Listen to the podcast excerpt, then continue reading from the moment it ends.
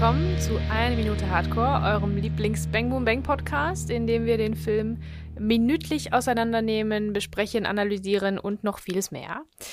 Ähm, ich bin hier nicht alleine, in der Folge 77 übrigens. Bin nicht alleine, sondern der Christian ist da. Das war nicht der. Christian, das war der Simon. Also der Simon ist da Tag, Schnapszahl. und der Christian. Hallöchen, bestes Intro aller Zeiten, Ja. by the way. Ja, ja, ja, war ganz ordentlich sauber und sortiert, genauso wie meine Zusammenfassung jetzt. Was Ja, passiert? du hast aber gemerkt, wie sehr ihm das mit dem, mit dem Schnaps am Herzen lag. Ne? schon. Keine weiteren Fragen. Ähm, so. Also, Minute 77. Boah, wir machen das schon ganz schön lange, ne? Also, ähm, hier passiert Folgendes. Wir sind nochmal einen ganz kurzen Moment bei Werner Kampmann im Auto mit Marc. Ähm, Werner zeigt Marc seinen, äh, seinen Notfallplan sozusagen, seinen Revolver. Ähm, dann sind wir, dann gibt es einen Umschnitt und wir sehen ähm, Skater Bernd und Skater Kai von hinten nur äh, durch die Beine. Ähm, die laufen auf den Taunus zu. Taunus ist leer, weil der Andi hockt an der Mauer und Kek ist anderweitig beschäftigt. Und ähm, ja, dann vermöbeln die im Prinzip den Taunus und ähm, machen den kaputt. Tut mir richtig weh, auch beim Zuhören. Blinder Vandalismus. Und dann äh, kriegt Andi das aber mit, will die natürlich wiederum vermöbeln. Ähm, die rennen weg, entkommen Action Andy und äh, dann, also da passieren viele Sachen, das ist so ein bisschen Meanwhile at the Ranch. Und dann kommt äh, Werner Kampmann mit seinem Auto an, zu Andy gefahren und hält vor ihm. Genau. Ja, und zu den beiden Figuren, die da am Ende mit ihren Skateboards auftauchen, haben wir auch noch eine kleine Überraschung am Ende. Äh, Hashtag Sprachnachricht, Hashtag Special Guests. Also äh, ja, dranbleiben lohnt sich. Genau, und wir haben ja letzte Woche den letzten Satz von Marc im Auto gehört, der ja nachvertont wurde, haben wir, glaube ich, gesagt. Ne? Der ist mir jetzt nochmal aufgefallen, als ich nochmal reingeguckt habe, wie deutlich das nachvertont ist. Würde ich gern wissen, was er da eigentlich gesagt hat. Müssen wir vielleicht bei Zeit nochmal Christian Kamann kontaktieren, der würde uns das vielleicht sagen können. Ähm, aber ähm, äh, ja, dann sagt halt Werner, we- wenn da doch die Rumänen sind, hat er natürlich eine Antwort parat, sagt, dann habe ich immer noch den hier und hält seinen Revolver hoch mit Trommelmagazin, sechs Kugeln. Richtig oldschool unterwegs, ne? Also manche Leute hätten wahrscheinlich so eine 9 mm Halbautomatik, äh, super äh, Knarre dabei. Aber er hat einen Revolver. Es ist so. Ich habe das sofort. Ich bin, wir sind natürlich hier alle keine Waffennarren. Da gibt's ja seitenweise Infos drüber bei der IMDb-Trivia und so, welche Waffe jetzt genau und so weiter und so Ah, fort. okay. Das ähm, gab es bei diesem Film natürlich nicht. Ich habe einfach vom. ich dachte jetzt, ich das wäre einfach sehr strange. nur ähm, gemutmaßt, dass Werner Kampmann keinen Revolver hat, wirklich ernsthaft, um sich zu verteidigen. Wahrscheinlich ist er auch noch nie gefeuert worden, hoffentlich. Aber es ist ein äh, Prestigeobjekt, ein Statussymbol. Mhm. Und wen findet so jemand wohl cool? So jemand wie Schimanski vielleicht? Oder äh, ja, ja, ja. Dirty Harry? Ja. Und tatsächlich glaube ich, Waffennarren, bitte korrigiert uns. Ich glaube, So das ist ein, ein, ähm, eine Smith, Smith Wesson äh, Revolver, ähm, der äh, nachempfunden ist wirklich Dirty Harrys Waffe. Okay. Aber die ähm, Dirty Harrys Waffe ist ein bisschen länger, aber dieser Revolver, der Smith, Smith Wesson im 29er, irgendwie so heißt das, den gibt's halt in, in länger und in kürzer. Und Ja. äh, Werner Kampmann hat die kürzere Version davon, mit so einem Holz, holzernen oder Holz Ja, Griff. ja. Also es ist auf jeden Fall Dirty Harry-Style. Außerdem ist es auch, sieht es mir aus, als wäre es auch die Waffe, die äh, Götz-George in der Superbulle bei sich hat. Ah. Und ähm, ja, ich hatte gehofft, es wäre sogar auch die Waffe von Derek. Die ist es aber nicht. Ja, das wäre nämlich jetzt, das, das wäre nämlich jetzt meine Vermutung Ja, gewesen. genau. Ja, ja. Also man, man, man sieht schon, ähm, stilmäßig be bewegt sich Werner Kampmann auch bei Waffen in einem ganz bestimmten, so ein bisschen altherren Ja. Äh, Milieu. Pa- ne? Also dann diese, aber auch diese Waffe ist altmodisch und, und äh, äh, ein bisschen klobig, aber robust und verlässlich und so. Ist ein bisschen, also es passt perfekt zu seiner Jacke ja, exakt. zu seinen Mafiosi-Schuhen, also zu seinem ganzen Look passt genau diese Waffe. Deswegen glaube ich, hat er die nicht wirklich, um damit, äh, wahrscheinlich nicht wirklich, um damit Schaden anzurichten, sondern wahrscheinlich probt er damit nur zu Hause vom Spiegel oder hat mal irgendwem gedroht, aber Are ich you talking to glaube, me? Dass diese das Waffe. habe ich mir genauso aufgeschrieben. Are you talking to me? Und Make My Day. Ah, sehr gut. Make My Go Day ahead, ist ja Punk. von Dirty Harry. day. Ja, sehr gut. genau. Aber die Waffe wird tatsächlich noch äh, eingesetzt Ja. später im Film. Da hatte ich jetzt auch wieder an Chekhovs Gun natürlich gedacht. Die äh, hatte ich ja mal vor ein paar Folgen äh, erzählt, dass Ja. man ja keine Waffe äh, zeigen soll, die nicht im letzten Akt dann auch abgefeuert wird. Ja. Hier haben wir also nicht Chekhovs Gun, sondern Kampmanns Gun, So sieht's aus. die ja wirklich äh, ganz zum Schluss noch zum Einsatz kommen wird. Fatalerweise tatsächlich. Fatal. Aber hier wird sie jetzt erstmal nur schön dem Marc präsentiert, weil ich glaube auch, also ich glaube, Marc weiß davon. Ich glaube, Marc ist aber nicht so dafür, dass die zum Einsatz kommen. Ne? Er ist ja generell der, der, derjenige, der hier Angst hat bei der ganzen Geschichte.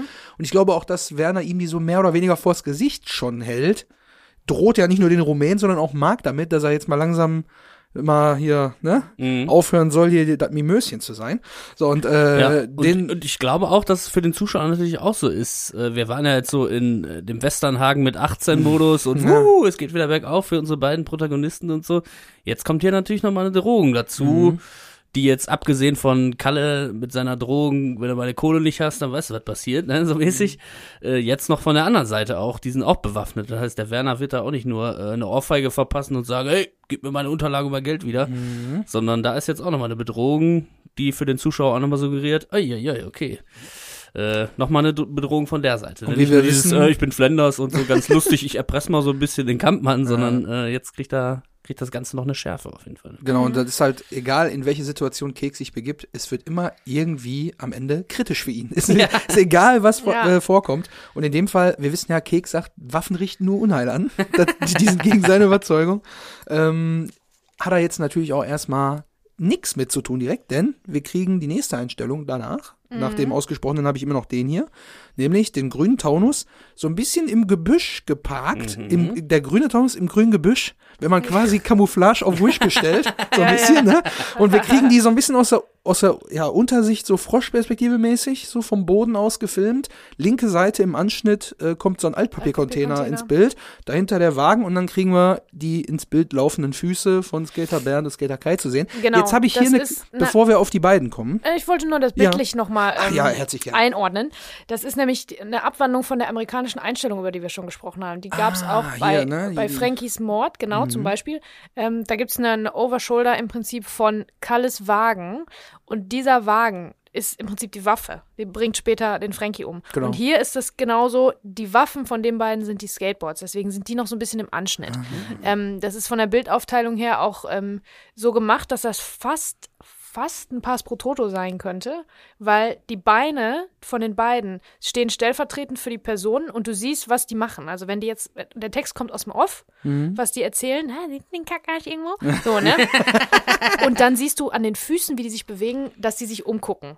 Weißt du? Und das ist so ein bisschen, um die Spannung zu steigern. Wir wissen ja, wir kennen die ja. Die sind ja auch so prägnant, sowohl die Skateboards als auch die Nietengürtel um die, um die, um die Knöchel. Knöchel. Knöchel. Ja. Wer, wer soll das sonst sein? Ne? Also Ja. die zwei, die ke- erkennen wir sofort. Ja. Und das ist halt alles in diesem, in diesem Bild und auf jeden Fall auch gewollt. Ne?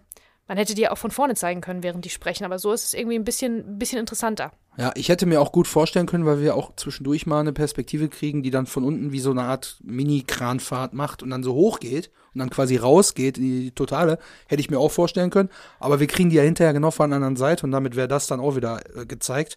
Von daher, hier finde ich das geil, dass so ein bisschen, ne, wie du schon sagst, wir haben die ja nicht lange gesehen im Film, aber trotzdem weißt du sofort Bescheid, um wen es hier geht und auch Mhm. über die Stimmen hört man ja direkt, um wen es geht. So, und dann ist mir nochmal aufgefallen, äh, ich habe mal zurückgedacht äh, an die äh, äh, Situation, wo Andy von Kick belabert wird, ihm zu helfen beim Autodeal. Und Andy sagt, er ist ja mit 23 Stuckis für fünf Monate, haben sie ihm Nacken weggenommen. Warum? Äh, nicht nur, weil er zu schnell war, sondern weil er sich mit dem Bullen angelegt hat, weil die feigen Schweine sich mit der Blitzanlage hinterm Papiercontainer versteckt haben. Ah, und Jetzt habe ich mir den Altpapiercontainer angeguckt Mm. und Kek versteckt sich hinterm Altpapiercontainer und dieser Altpapiercontainer steht in unmittelbarer Nähe vom Stadion. Also glaube ich, dass es jener Altpapiercontainer war, wo die Bullen sich hinter versteckt haben, als Andi auf dem Weg zum Training war. Oh, das ist aber eine Oh, steile, der war zu steile spät. These. Ja. Und Der war zu spät, weil er beim Willi noch irgendwo was zusammenschweißen musste und der hat keinen Feierabend gekriegt, Weil er noch mit irgendeiner Uschi auf dem Date war, Ja, aber der weil der im verhält, verhält sich an seine Verabredung. Und dann Ja, er noch zum und Training und dann- dann, ist er geblitzt worden. Dann zahlt man natürlich Strafe, Kasten Bier, wer zu spät kommt zum Training. Das Und dann kommt er auch noch gesagt, dazu. "Boah, Jetzt muss ich aber Gas geben. Und dann fupp. Und diesmal hat er Ah. kein Basie im Kofferraum gehabt. Ja, habe ich auf jeden Fall. Also das ist meine These. Das geht Stimmt, um den Papiercontainer These. vielleicht. Auf dem Weg zum Stadion zum Fall, Training äh, halt. Ne? Könnte sein, ja. Ist So. plausibel, sagen wir mal so. Ja, und äh, Skater Bernd und Skater Kai sind halt jetzt wieder da und wir kriegen die von vorne zu sehen. Wir kriegen hier wieder Dustin Semmelrogge und Maxwell Richter zu sehen. Und da ist mir natürlich auch ein bisschen auf der. Also erstmal müssen wir über den Dialog reden, der vorher passiert, den du gerade schon angekündigt hast. Ist eigentlich nicht so ein richtiger Dialog. Ist mehr so ein Monolog mit Zwischenrufen, sag ich jetzt einfach mal. Denn Bernd, also in dem Fall, das sind Semmelrogge, äh, kündigt an, das ist ja die Karre von diesem scheiß Kackarsch. das also so, das, von diesem Kackarsch hätte auch gereicht, aber ja, die sagen ja auch deine Scheißkarre. Diesem scheiß Kackarsch. Scheiß Kackarsch. Genau.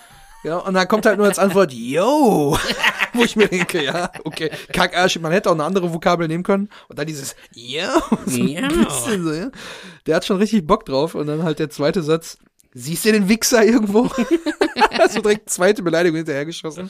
Und er sagt, nee, nee. Der stottert so komisch, wie so ein Pferd, so ein bisschen.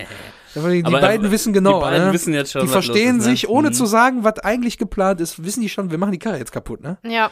Auf jeden Fall. Ja, und dann kriegen wir halt die Kamera von vorne und die beiden fangen jetzt halt an zu überlegen, was machen wir mit dem Auto. Und dann habe ich jetzt, bevor wir äh, auf die Action, ich sag mal, auf den Vandalismus kommen, ganz kurz nochmal zu den, zu den Outfits. Also einmal als wir die ja, Flash-Perspektive. Ich wollte sagen, dass, also früher oder später hätte ich euch auch drüber ja, ja, also Da einmal, müssen wir drüber sprechen. Wir haben ja in, der, in, der, in dem ersten Auftritt vor Kicks Haus haben wir ja schon ein bisschen darüber gesprochen, dass es irgendwie merkwürdig ist, dass er einen Nietengürtel, Knöchel trägt und so ist eigentlich nicht so ein richtiger Skater-Look. Allerdings hat ähm, Kai, also in dem Fall Maxwell äh, Richter, hat äh, Vans äh, Skateschuhe an. Das ist mir vorher nicht aufgefallen. Diesmal sehen wir das aber, weil hinten an der Hacke dieses äh, diese Ja, das Vans, ist eine ganz ganz alte also altes ich, Modell. Habe ich in der Form noch nicht gesehen. Vans, Vans ist in meiner Wahrnehmung auch irgendwie erst so Anfang 2000 aufgetaucht, 2003, nee. 4, 5 gibt es natürlich schon viel länger, nur in meiner Wahrnehmung nicht. Und deswegen habe ich jetzt so ein altes Paar Vans-Schuhe habe ich schon lange nicht mehr gesehen. Ich glaube, ich hatte dieses Paar Schuhe, nur ein bisschen bunter, weil die Vans sahen wirklich mal anders aus. Ja, ja, ja. Die waren so, so ein bisschen so flacher und rundlicher vorne und die hatten nicht dieses, dieses Muster, diesen Leder. Ja, äh, diese, diese Linie, ne? Diesen, diese Linie, ja, das hatten die irgendwie nicht so. Genau. Die, die, waren eher so, so ein bisschen bollerig, so ein bisschen klobig. Da waren aber, glaube ich, zu der Zeit alle Skateschuhe. Die waren alle so ein bisschen dicker. Die Zunge da drin war relativ dick und so. Und mhm, vorne genau. die, die, die, die Kuppe, die war so ein bisschen breiter einfach. Ich glaube, ja, damals ja. ging es bei den Skater-Sneakern auch eher darum, den Fuß irgendwie zu schützen. Mittlerweile halt nur noch um die Looks, ne? Aber ist auch scheißegal. Äh, dann, ja, tatsächlich dann, ist ja. es so, ähm, wo du es gerade sagst, den, der Look, ähm, tatsächlich ist es so, dass Maxwell Richter ja zum Beispiel auch ähm, zwei Hosen übereinander anhat. Ganz genau. Eine davon mhm. Camouflage. Äh, äh, Schneecamouflage. Schneecamouflage, genau. Ja. Und darüber irgendwie noch so eine Sporthose. Ähm, tatsächlich hat sich das so entwickelt bei den Skatern, ähm, dass die Sachen übereinander getragen haben, um sich nicht so zu verletzen. Genau. Man und hätte auch Schoner anziehen können, aber. Nein, Schoner sind natürlich uncool. Das ja, haben die natürlich weiß, nicht gemacht. Ähm, tatsächlich ist es, habe ich einen ganz interessanten Artikel gefunden, als ich die Skaterkultur der 90er so ein bisschen nochmal recherchiert ah, habe. Die ersten zehn Suchergebnisse waren, ähm, äh, handelten von Mid-90s. Das ist ähm, ein äh, Film von, ich glaube, vom letzten Jahr, letztes oder vorletztes Jahr, von Jonah Hill, geschrieben von Jonah ah, Hill. Ja, ja, ja. Der war wirklich richtig gut. Okay. Äh, und der spielt halt, da sind so Jugendliche oder fast schon, fast noch Kinder. Der eine, der neu in die Clique kommt, ist irgendwie erst 12, 13 oder so. Und er spielt halt in den 90ern in der Skaterkultur, in so einer Skater-Gang. Und der ist wirklich richtig, also da kann ich nur empfehlen, war ist richtig ist so gut. ein bisschen, hat auch so leichte Kids-Vibes. Also ja, ihr habt genau. den beide gesehen? Mhm. Ja, Mid-90s heißt der? Mhm. Mid-90s, Super, ja. kann ich mega empfehlen. Wo gibt's den? Äh, kann ich den? Amazon äh, Prime, glaube ich. Ja. Es gibt auch ganz viele andere tolle Anbieter, aber. Aber äh, den Film gibt's da. Ja.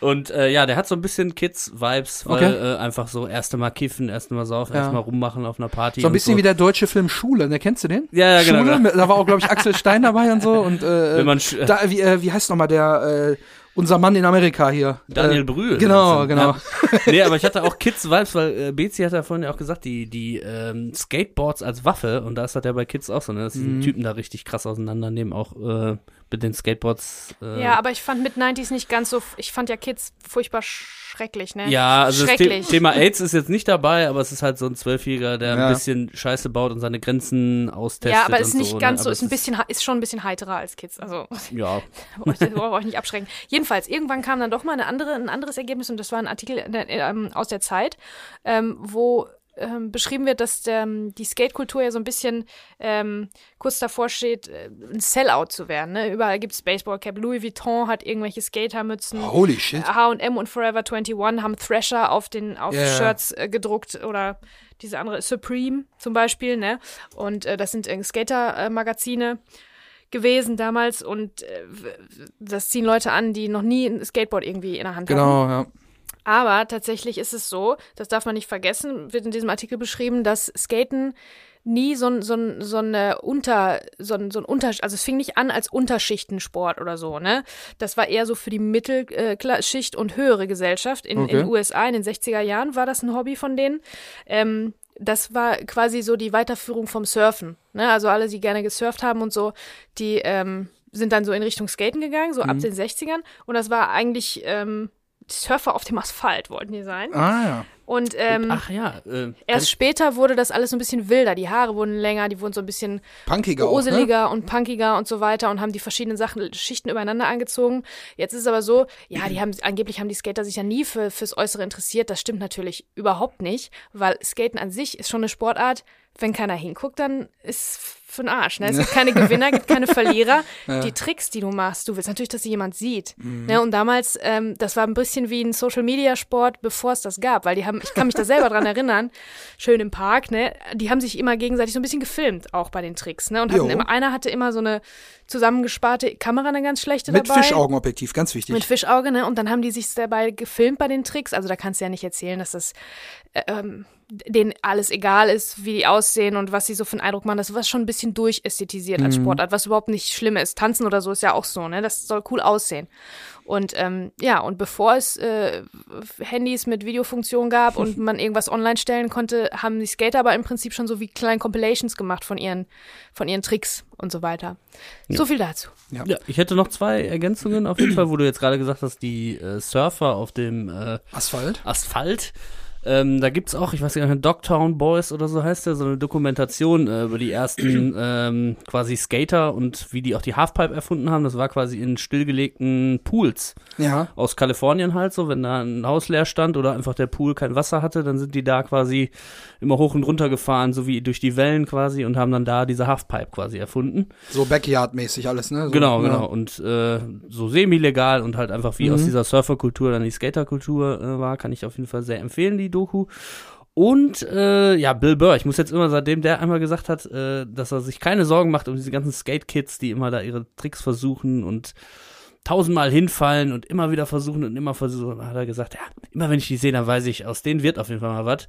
Weil du brauchst ja diese, ja, dieses, diesen Ehrgeiz, halt einfach irgendwas hundertmal zu machen. Die, die Tricks, Ja, die dann gefilmt stimmt. werden, wie du gerade gesagt hast, mit Ja. denen man dann angeben kann. Man muss aber tausendmal gescheitert sein, Mhm. damit es beim tausenden ersten Mal halt cool und so aussieht wie aus dem Handgelenk Ja, geschnitten. hätte ich ja, da hätte ich ja null Bock Ne? drauf. Ne? Und ja, Ich habe irgendwie zweimal auf dem Skateboard gestanden, dabei waren um mich rum, das waren alles Skater, meine Mhm. ganzen Kumpels da im Park. die Back. Äh, die hatten alle die Skateboards dabei und haben irgendwelche Tricks gemacht, nicht besonders gut, aber ich hab, war wirklich nie versucht, einmal kurz draufgestellt, nee, nee, das liegt mir nicht, okay, danke, tschüss. Mhm. Ja.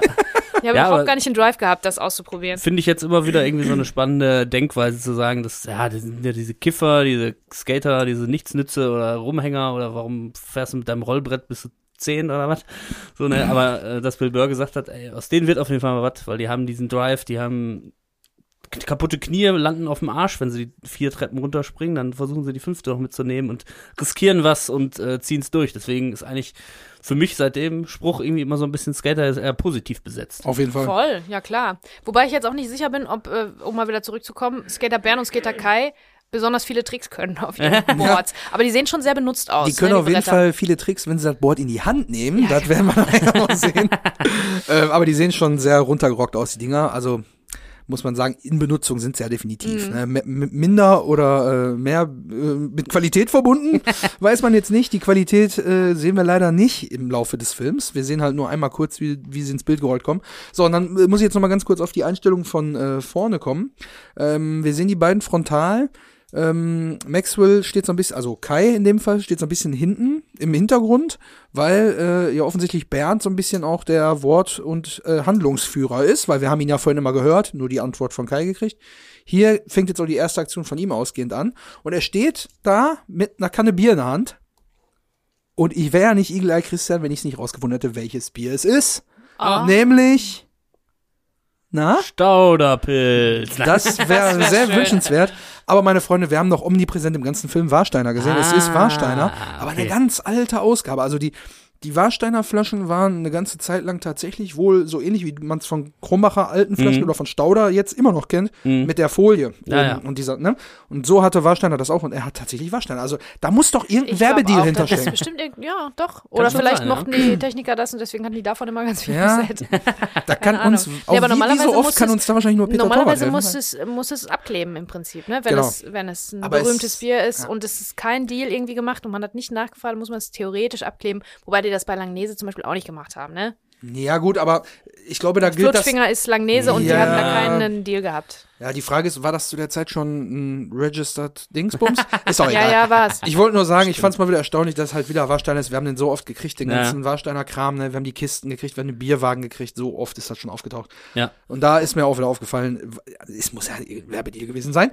Dann ist mir noch aufgefallen, dass der liebe äh, Maxwell, also in dem Fall Kai, noch ein T-Shirt von der Ja. Band Fear Factory, hatte. das hatte mein Bruder auch, genau das Mega geil. Das von dem Album, äh, das war das äh, Cover drauf zu sehen, von dem Album Obsolete, von Obsolete. 98. Ja. Kam 98 raus, Film 98 gedreht, also alles top aktuell in dem Fall. Und äh, war, Richtige, richtige EMP-Ware. Äh. ich, ja, Also, immer wenn ich diesen äh, Fear Factory, ich habe nämlich damals auch einen Fear Factory Pulli bestellt, tatsächlich. ja. Ehrlich? Aber einen anderen, schwarz-weißen. ihr die Band oder was? Ich fand Ja. die geil damals, ja. Du, du, du, du, du. Aber so die nicht so Sachen, die, die so 2002, 2003 rumkamen, die fand ich besser.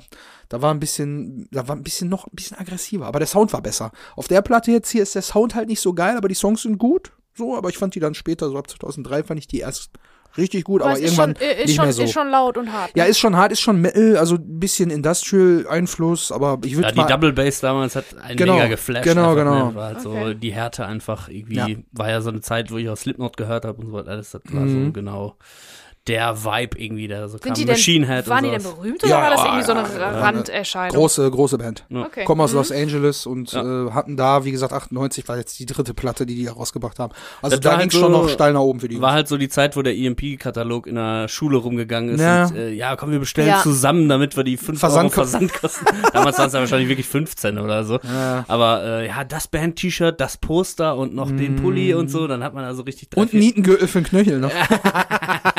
Ja, ja. Genau. Da, äh, da muss ich immer dran denken, wenn ich Fear Factory Shirts Ja. sehe oder so, dann denke ich immer, ach, damals der EMP-Katalog. Was war denn mit dem Pulli? Hattest du, ist der angekommen? Hast du den getragen? Den Fear Factory Den habe ich getragen. Ja, der hatte so ein bisschen scheiß Schnitt. Ach, also ja, du das als ist- Fashion-Expertin. Ich kann War- dir genau war zu sagen, weit und das zu gleiche, kurz. das gleiche, genau, das gleiche Problem hat mein Bruder auch. Ich habe ja ähm, jahrelang beigewohnt, wie er äh, sämtliche EMP-Kataloge leer bestellt hat, Type O Negative T-Shirts und Zipper und Hoodies und bla bla bla. die jetzt dein Papa trägt, Sind übrigens immer super die- geil. Zur, zur, Garten, zur Gartenarbeit, ja, ja. Zur Gartenarbeit Yeah. hat er dann immer so ein Danzig-T-Shirt an oder so. Voll geil. Mega gut. Jedenfalls, äh, ja, das ist eine Schwierigkeit. Leider haben das, haben sie das, die Band-Shirt-Leute haben das noch nicht beheben können, dieses Problem, dass die Hoodies einfach einen Scheißschnitt haben. Ja. Also Zu so ein bisschen, breit und zu bisschen kurz. sackig und halt nicht so ein Bunt hier unten, ne? Der das so Ja. ein bisschen Also, enger naja, macht dann unten. Aber ja, gut. Naja. Da so viel zum Thema das. Fashion. Man Manufaktur in Bangladesch, Kuss geht raus. ähm, ja, und dann äh, kommt jetzt quasi die, die Einstellung, wie er so ein bisschen wie so ein, wie so ein Kung-Fu-Wannabe so macht. ne? Und im Hintergrund steht übrigens Kai mit Kippe auch, ne? Also ich weiß nicht, Ah, ob der okay. schon im Alter für Zigaretten ist in dem Film. Weiß ich jetzt nicht so, aber er raucht auf jeden Fall und äh, Bernd trinkt Bier. Also die beiden Bernd die sind ja trinkt richtige. Löwemänner, ne?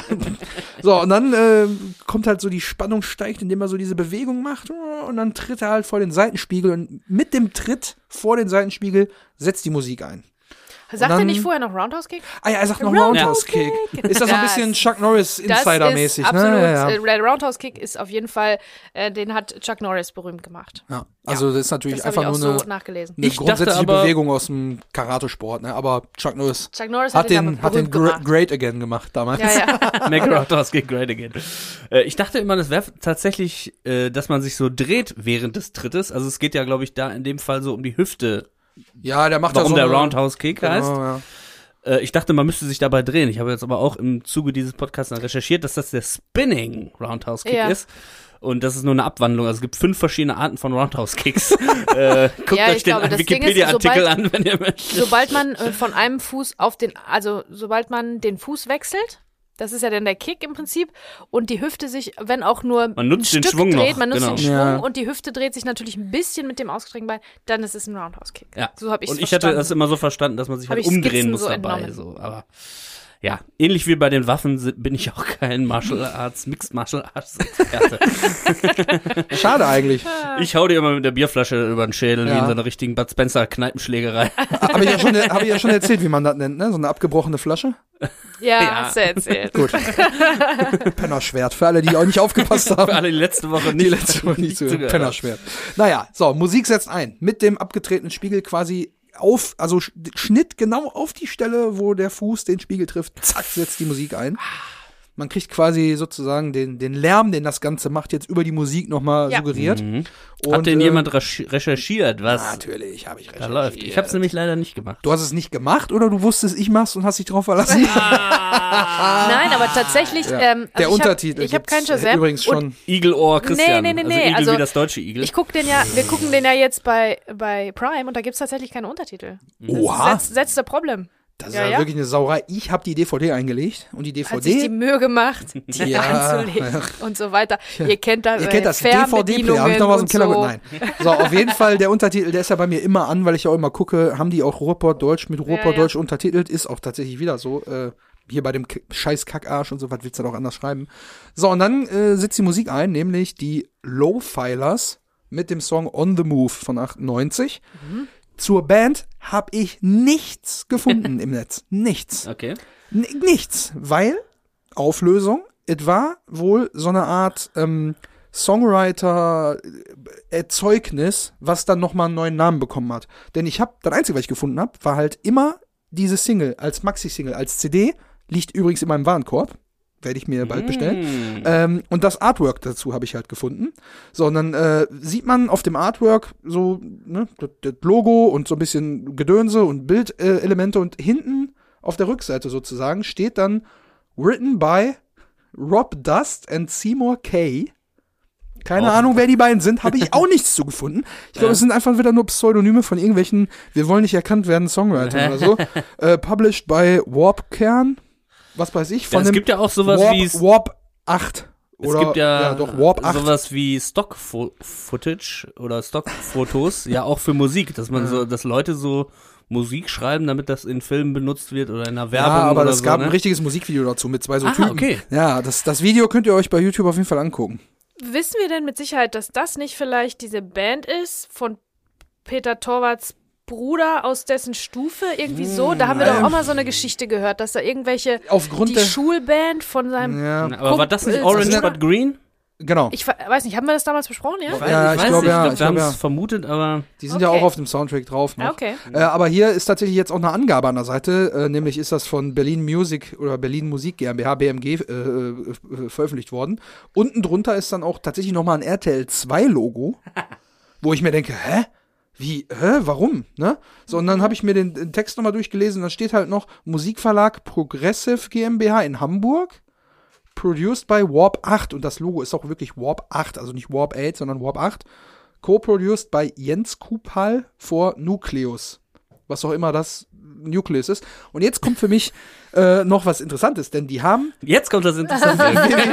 die haben eine Internetadresse angegeben, 99. www.bmg.de, also von dem äh, BMG. Verlag BMG, Ja. BMG, Berlin Musik GmbH, was auch immer. Und der Kontakt ist lowfilers.gmx.net. 1999 kam die CD auf den Markt. So, und auf, dem, auf der CD sind natürlich einmal Song Nummer 1, der Video-Edit, Song Nummer 2, der Video Extended Edit, Song Nummer 3, der Fortune 8 Remix Short Version. Das ist geil, wenn du nur einen Song hast als Band. Ne? Genau, und dann halt fünfmal, ist halt immer bei Maxi Singles so Ja, ja, gewesen, ne? Und dann halt Song 4 ist der Wilmersdorfer manche, Mix. Manche, Bands hatten, hatten me- mehr Songs. Was ist der Wilmersdorfer? Ja, man hatte meistens so drei, drei Versionen von der Single, die man sich gekauft mal- hat und dann nochmal so ein, zwei Songs, Genau, die sich und- aufs Album gepackt Oder so wie hier oder der letzte, nämlich der Fortune 8 Remix nochmal als Instrumental. Sicher ist sicher. Also, die CD liegt in meinem Warenkorb, Ja, die werde ich mir nächste viel Woche Spaß bestellen. damit, denselben Song sechsmal zu hören. Ja, das- Spiel denselben Song nochmal. Das, ey, da kannst du für 3,45 Euro wirklich nichts sagen. Also, Nee, also top- 3,50 Euro hätte ich nicht ausgegeben, 3,45 Euro. Ja, aber vielleicht können wir zusammen bestellen, damit ich die 5,90 Euro versand. Also, nee, also ich habe wirklich nichts gefunden außer das. Das war alles, was das Internet mir Okay. äh, hergegeben Das war jetzt gefühlt ganz schön viel. Ja, stimmt. Und ich habe nur von einem Artwork gesprochen. Naja, so Sehr viel gut. zu den Lowfilers. So, und dann Okay. Sieht kriegen man wir jetzt die- Andi im Gebüsch Genau, so wir, sitzen, ne? wir schwenken rüber und man, man sieht Action Andy sitzt da im Busch, wie so ein Triebtäter.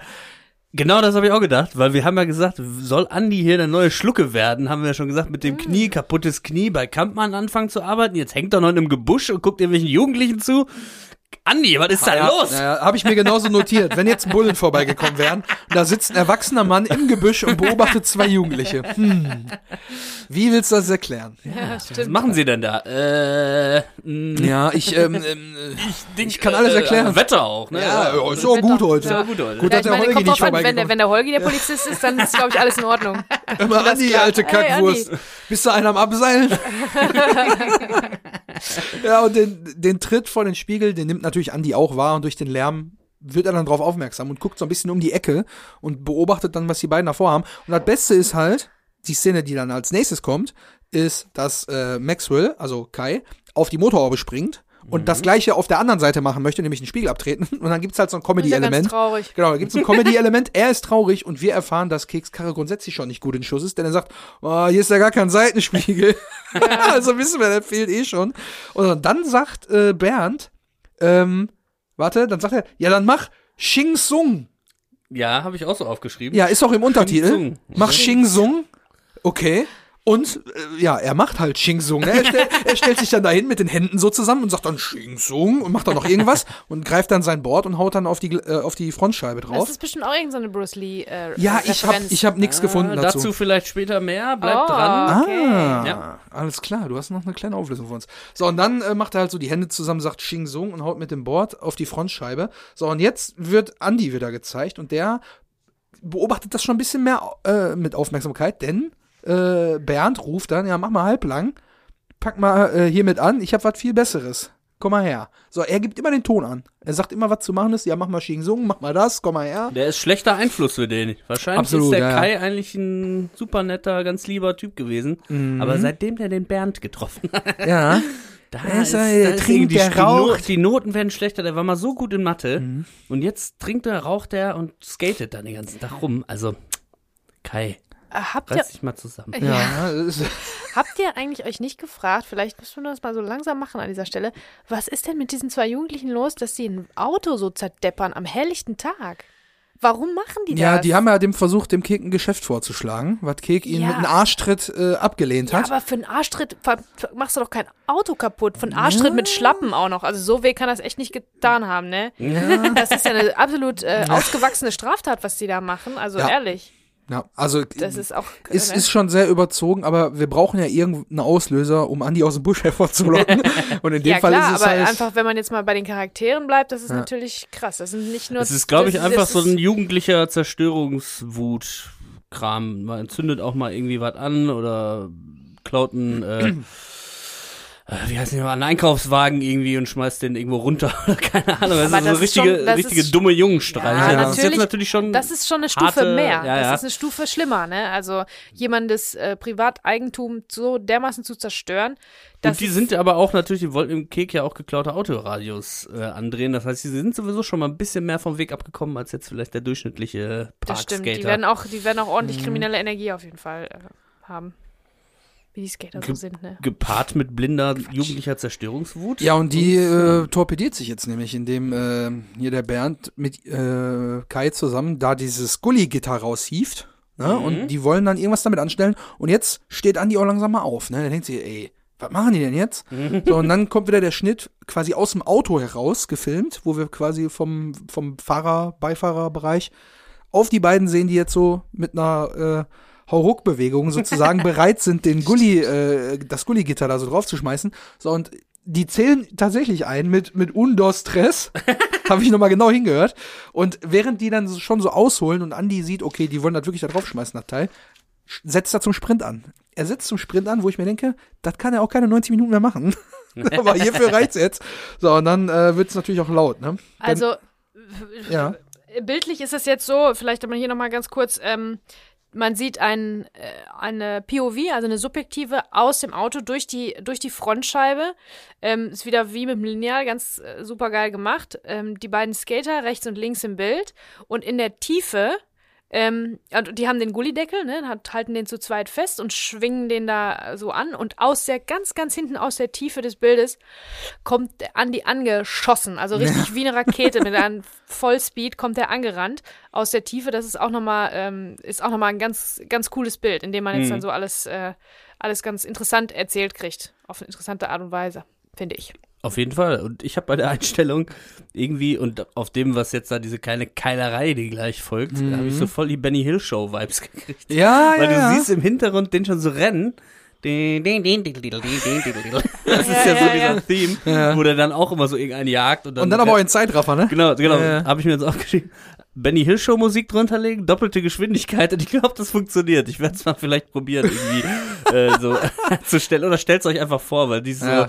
dann kloppt er den da so ein bisschen, die, ah, der haut ja auch nicht wirklich zu, jetzt irgendwie so mit der Faust, Ja, der sondern nur packt so ein bisschen, diesen- ja. packt den so und dann äh, kommen wir ja gleich zu, dann lenkt der andere den ab und so und dann den, den und dann so eine kleine Verfolgungsjagd wieder ums Auto rum und so. Das ist so richtig Benny Hill Show Vibes. Das stimmt Weil tatsächlich. man sieht den so vom Weiten schon rennen, während die beiden da ihren äh, Gullideckel in der Hand haben. Das ja, und er ruft den beiden jetzt Ein bisschen von. spiegelt das auch die amerikanische vom Anfang, weil das ist wirklich Mm. von, der, von der Bildaufteilung Ah, ja, her ja, ja. Un, ungefähr genauso, ne? Mit den, mit diese, dass das alles so mittig, ähm, dass es so mittig ausgerichtet ist. Also, das ist ganz cool. Genau, am Anfang sehen wir ja dann quasi Frankie auf der Straße stehen, ne? Ist ja im Prinzip die. Äh, könnte man mal gegenüberstellen, auch, Ja, ne? die und, und ähm, auch die Einstellung, genau, auch die vorhin mit den durch die Beine durch. Ah, ja, ja, ja. Also das, die sind ja alle so ein bisschen, so ein bisschen ähnlich vom Aufbau her. Ja. Und immer die Person oder der Gegenstand oder das Element, was im Fokus ist, immer schön mittig. Genau. Ne? Dass man genau weiß, derjenige ist gerade am wichtigsten oder in, in der vorigen Einstellung das Auto, jetzt ist es Andi. Ja, ja. Und Andi kommt auf die beiden zugerannt mit den schreienden Worten, ey, ihr Wichser, lasst den Wagen bloß. Punkt, Punkt, Punkt, mehr kann er nicht sagen. Und packt sich dann Kai, also in dem Fall Maxwell Richter, drückt den so ein bisschen auf die Motorhaube und jetzt kommt ein wirklich sehr guter Schachzug der kriminellen Energie, nämlich bei Gefahr Ablenkung. Ja. Und, und, und Bernd ergreift natürlich das Wort mit dem geilen Satz, ey du blöder Penner, komm doch mal, ne, komm doch hier hin, du blöder Penner. Genau, er sagt zweimal. Zweimal blöder Komm Penner. doch hier hin. Komm doch hier hin, du blinder Penner. Genau, genau.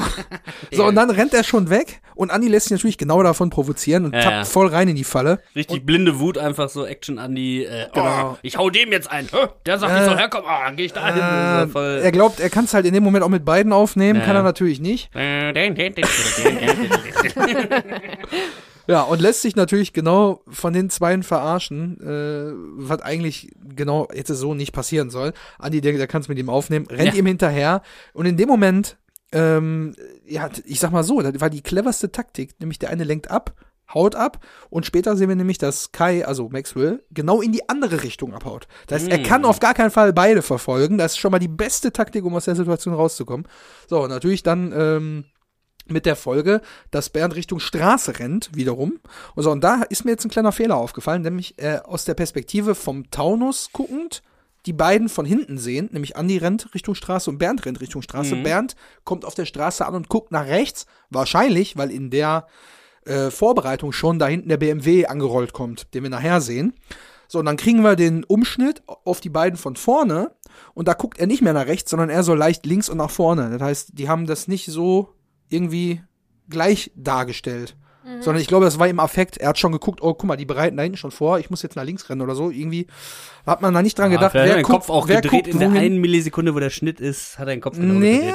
nee, weil wir kriegen halt den, den, den Schnitt, wenn er schon auf der Straße steht.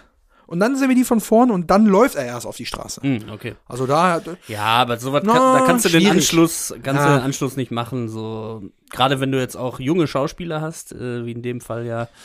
Äh, die sind jetzt nicht so geprobt, glaube ich, ein Profi, der würde dann immer an der gleichen Stelle zur gleichen Richtung gucken oder so. Und die haben dann wahrscheinlich nur gesagt, wenn ich jetzt auf eine Straße renne, gucke ich ja links und rechts. Hat man ja gelernt, Mhm. in der Grundschule schon.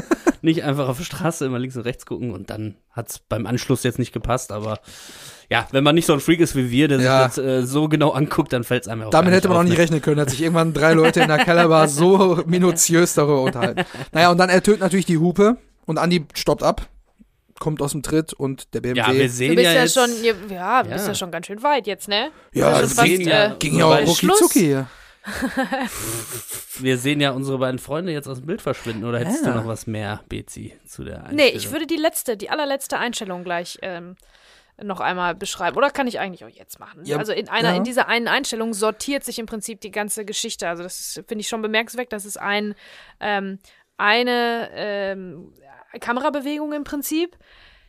Der eine, also der eine Skater entkommt, Andy rennt los, Kamera schwenkt nach links, nachdem die Hupe ertönt ist, dann mit Kampmanns Auto wieder zurück und dann sieht man hinten den einen noch wegrennen und Andy wird aufgehalten. Also das ist wie in diesem einen Bild, in diesem einen Schwenk, sortiert sich die ganze Situation neu und alle Charaktere ne, sortieren mhm. sich neu im Prinzip und Andy wird quasi festgesetzt und dann huschen unsere beiden Skater für immer aus diesem Film weg. Ja. Mhm. Vorher. Wir sehen ihn zum letzten Mal. Ja. Aber ähm, bevor wir die einfach weghuschen lassen, so sang- und klanglos, haben wir noch eine kleine Überraschung für euch. Oh ja, es ist mal wieder soweit, dass wir Special Guests äh, bei uns hier im, im Keller haben. Natürlich leider wieder nur per Sprachnachricht zugeschalten. Aber äh, wir haben es tatsächlich geschafft, den Maxwell Richter und Dustin Semmelrogge ähm, zu kontaktieren. Juhu! Yes. Die auch echt Bock hatten und äh, sehr spontan hier äh, äh, zugesagt haben und ein paar Fragen beantwortet haben. Ähm, ja, ich würde sagen, wir fangen einfach direkt mal an ähm, mit der ersten Frage. Da geht es so darum, na, das Jahr 1998, wie gesagt, die beiden sind da sehr jung. Ähm, beide jetzt in Schauspielerfamilien ja auch irgendwie groß geworden oder zumindest im fa familiären Umfeld. Und da wollte ich dann natürlich wissen, habt ihr euch eigentlich, äh, ja, wusstet ihr damals schon zu den Dreharbeiten bei Bang Boom Bang, dass ihr Schauspieler fest werden wollt? Oder äh, ja, das ist die Antwort. Zuerst kommt Dustin. Ja, guten Tag, liebe Freunde. Ähm, ja, 1998, Bang Boom Bang. Ähm, das war auf jeden Fall eine aufregende, coole Zeit. Ich war, glaube ich, gerade 18, hatte gerade meinen Führerschein gemacht und war mit der Schule fertig. Und ähm, ja, hatte das Glück, äh, den Peter Torwart kennenzulernen. Durfte dann äh, den Skater Bernd bei Bang Boom Bang verkörpern. Mit meinem Kumpel Maxwell Richter, mit dem ich auch äh, heute noch viel Zeit und ja, äh, gut befreundet bin. Ja, es war auf jeden Fall äh, damals für mich sehr aufregend, weil äh, ich gerade angefangen habe mit der Schauspielerei und ähm, dann irgendwie in so einem kultigen, witzigen äh, Ruhrpott-Gangster-Film mitzuspielen, war natürlich äh, echt cool und äh, war eine große Freude für mich. Ähm, ja, ich kann mich nur beim Peter bedanken, dass er das Vertrauen hatte, äh, mich da mitspielen zu lassen. Ja, ich wusste eigentlich schon ziemlich früh, dass ich Schauspieler werden will. Das hat bestimmt auch was mit meiner Familie zu tun. Aber ähm, ich habe mich als Kind schon wahnsinnig gerne verkleidet und ich weiß, dass ich, äh, weiß ich nicht, so ich vier, fünf, sechs war, wirklich tagelang oder auch Wochen verkleidet als Cowboy durch die Gegend gelaufen bin. Also nicht nur zu Karneval oder zu irgendwelchen Anlässen, sondern äh, ich habe mich einfach immer als Cowboy äh, angezogen und bin auch so einkaufen gegangen mit meinen Eltern. Und äh, ja, da hatte ich immer Spaß dran. Und ähm, ich liebe den Beruf einfach, weil ja, weil man sich immer wieder neu erfinden kann, immer irgendwie äh, in andere Rollen schlüpfen, andere Charakter äh, kennenlernen kann und es sehr abwechslungsreich ist und äh, ich mich gerne irgendwie kreativ aus, auslebe. Und daher ähm, finde ich die Schauspielerei einfach wirklich cool und man ist in der in der Zeit irgendwie, wo man spielt, einfach in so einer zeitlosen Blase. Also man, man tritt aus seinem, aus seinem Leben einfach raus und ist frei in dem Moment. Oftmals haben wir ja selber mit uns so viel zu tun und so viel irgendwie Probleme oder auch irgendwie Gedanken, die uns belasten. Aber da bist du einfach jemand anders und ähm, es ist bestimmt auch nicht immer schön, nicht jede Rolle so, äh, kann auch sehr belastend sein, aber trotzdem, du bist free, du bist ein, ein freier Spirit und das finde ich sehr geil. Also das war ja, also der, der, der klingt ja einfach sowas von wie Hammer. der Vater. Wahnsinn. Stark. Also, also äh, erstmal grundsätzlich danke, danke schon mal. Super, ja, ja vielen, vielen, Dank. Dank. Aber am meisten, also was mich jetzt am meisten natürlich abgeholt hat, ist, äh, also man, man merkt anhand der Art, wie er redet, er ist halt auch ein Künstlertyp, man, man merkt sofort, er verkörpert das alleine durch die Sprache jetzt schon so extrem. Und dieses äh, Zitat gerade, dass man so als Schauspieler in seiner zeitlosen Blase ist, dass man mhm. aus dem Leben austritt, aus dem Alltag, man ist frei von den ganzen Problemen und so, jemand ja, toll, anders sein. Oder? Ja, genau so muss das doch sein. Der, voll der philosophische genau so Ansatz, sein. wirklich klasse. Also, also echt. hat mich schon sehr beeindruckt. Ja, finde ich auch, dass ja. diese, diese Phrase zeitlose Blase, die kennt man auf jeden Fall, wenn man selber so kreativ ist, jetzt so vom Schreiben oder so. Manchmal hat man halt irgendwie einen Satz, an dem man eine Viertelstunde rumhängt und sagt, ah, das ist nicht richtig, richtige Adjektiv und bla. Aber wenn du so richtig in the zone bist, das ist halt mega geil, ne? Du ähm, bist einfach so voll drin und vergisst die Zeit halt auch, ne? Das ist dieses zeitlose Blase, was er, glaube ich, meinte, dass man, dass man Raum und Zeit halt vergisst und äh, ja, das hat nämlich auch dieses, also warum es ja auch Schauspiel heißt, ähm, ist ja auch so ein bisschen dieses Kindliche, weil Kinder haben sowas noch, dass die quasi ähm, einfach spielen können, die spielen dann da mit ihren Puppen oder ihren Figuren oder so und machen das dann drei Stunden und sind ja, einfach ja. so von der Welt draußen denen ist alles egal so. Die sind jetzt nur noch in dem Moment, also die leben wirklich den Moment und das mhm. hat man eigentlich so, kenne ich auch so von kreativen Prozessen, dass man da sich so voll drin verliert und dann auf die Uhr guckt und sagt, wow, zwei Stunden, ja. krass. Das ist halt, wenn man stundenlang in der Kellerbar steht und sich über einen Film unterhält, ne? genau. Ja, oder wie bei uns beiden in unserem äh, Fall mit der Musik natürlich, ne? Dass man genau. das darüber macht. Es geht, glaube ich, sowohl äh, den Leuten, die im, im, künstlerischen Bereich tätig sind, da geht es sowohl Schauspielern als auch Musikern, als auch äh, richtigen Künstlern, also die malen und so, denen geht das ja ähnlich. Man sucht ja immer irgendwie eine Flucht aus dem Alltag und versucht irgendwo sich rein zu versetzen, wo man dann quasi abschalten kann. Und in dem Fall scheint er es ja wirklich komplett äh, zu leben. Also finde ich richtig beeindruckend, dass mhm. es genauso wahrnimmt, äh, beziehungsweise genauso macht, wie man es halt machen muss. Ne? Man, mhm. man, schaltet ab und konzentriert sich auf was ganz anderes. Ja, finde ich auch klasse. Super geil. 18 schön. war er, hat er gesagt, ne? Zum Zeitpunkt. Genau. Ja. Genau. Er hat einen Führerschein gemacht. Würde mich interessieren, wie lange er den behalten hat. Fun Fact. Er kam dann zur Führerscheinprüfung und hat erstmal mit einem Skateboard da vorne auf die, auf die Scheibe gekloppt. ja, ist ja von einem scheiß Kackearsch die Karre.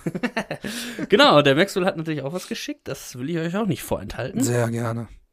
Also ich wusste schon als kleines Kind, dass ich Schauspieler werden will. Ab dem Moment, wo ich dieses Prinzip von, von Berufen und Arbeiten begriffen habe, dass man was tun muss, äh, um Geld zu verdienen, ähm, da war für mich schon vollkommen klar, dass ich auf jeden Fall Schauspieler werde. Das war damals natürlich stark beeinflusst durch meinen Vater, der für mich natürlich ein Vorbild war. Und ähm, ja irgendwie auch bis heute geblieben ist. Allerdings ähm, ist dieser Wunsch, ihm nachzueifern, über die Jahre immer mehr weggegangen. Aber der Wunsch, Schauspieler zu sein, ist trotzdem geblieben. Also ich habe das einfach schon ganz früh gespürt, dass das irgendwie das Richtige für mich ist. Und ähm, ich habe auch als Kind schon so ein paar kleinere Rollen mal hier und da gespielt. Das ist aber irgendwie, das ist ja lange gewesen vor IMDB und überhaupt Internet. Und also das ist nicht irgendwo dokumentiert, nirgendwo festgehalten, leider. Äh, ein paar Fotos habe ich noch davon. Ich war auch mal ein, ein kleiner äh, Steinzeitjunge zum Beispiel und so in irgendeinem, in irgendeiner Fernsehproduktion. Ich weiß selber nicht mehr, was das war. Aber Bang Boom Bang war letztlich so meine also erste richtige Rolle 1998. Ähm, und was mir im Nachhinein natürlich extrem auffällt, ist, dass ich einfach damals noch nicht so gut war als Schauspieler. Mir ist das nicht unangenehm oder so und äh, ich gucke den Film ja auch selber nach wie vor sehr gerne. Aber ähm, ja, also wenn ich das mit dem vergleiche, was ich dann danach so gemacht habe und wie ich mich dann da so entwickelt habe, dann muss ich sagen, das war keine große Schauspielkunst damals zu dem Zeitpunkt. Ich musste da ja erstmal so richtig reinkommen. Ich habe ja nie eine Schauspielausbildung gemacht, das habe ich mir alles so Learning by Doing mäßig angeeignet und ähm, ja, da war Bang Boom Bang so meine erste richtige Prüfung sozusagen. Und die habe ich jetzt nicht unbedingt mit Bravour gemeistert, aber ich bin trotzdem stolz, bei so einem Kultfilm dabei gewesen zu sein. Auch der hört sich genauso ja. an wie sein Also nicht, nicht ganz genau exakt so. Aber man hört schon. Aber raus, der hat ne? so ein bisschen den gleichen Sprech ja, irgendwie, ne? Aber ja, finde ich aber cool und sehr sympathisch, dass er rückblickend, ja. also vielen Dank auch hier erstmal, genau. dass er rückblickend so einordnet, für sich selber bewertet. Das hätte ich jetzt gar nicht so, ich habe das, ich hätte das jetzt nicht so empfunden. Ja, weil ich habe eher empfunden, dass die zwei nicht so wirklich spielen, sondern dass die vielleicht wirklich Kumpels waren und, und es äh, lief einfach, ne? Die haben, haben sich, waren gut drauf und so und haben danach sind nach Dreh noch einen trinken gegangen zusammen. Also ich hab's denen abgekauft, ja, dass voll. die echte Kumpel sind. Also da kann ich kann ich nichts sagen, Maxwell. Ja, vor allen Dingen auch sehr selbstkritisch natürlich, aber dabei natürlich auch sympathisch, weil guck mal, wenn man so relativ früh anfängt, wie er sagt, er hat bei was mitgespielt, ein Steinzeitkind oder so, da weiß er schon gar nicht mehr, wo er lief.